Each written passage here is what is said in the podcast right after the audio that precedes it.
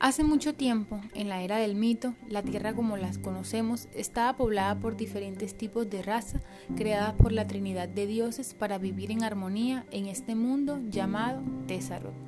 En él, la raza humana, al igual que la élfica, los enanos, los merfolk y todo tipo de otras criaturas, vivían en parcial armonía, respetando sus costumbres y bajo sus políticas. Sin embargo, durante esta historia nos centraremos en estas cuatro razas, pues en manos de ellas se dio fin al último despertar. Este equilibrio mantenía la armonía gracias a la Trinidad de dioses bálticos encargados de salvaguardar el equilibrio de las especies.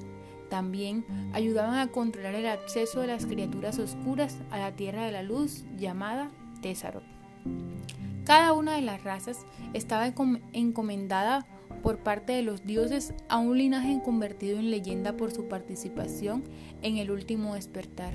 Y aún las criaturas oscuras tenían ese líder solo que ellas desde el primer despertar han guardado cierto odio hacia los que habitan en la luz.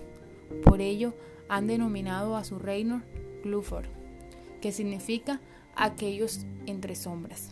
En ese lugar según cuenta la leyenda, habitan criaturas horribles y desertores de Tessarot, que sirven como esbirros a algunos lores de estas tierras. Al parecer estamos a puertas de un nuevo despertar y los guerreros de cada región de Tessarot están listos para la batalla.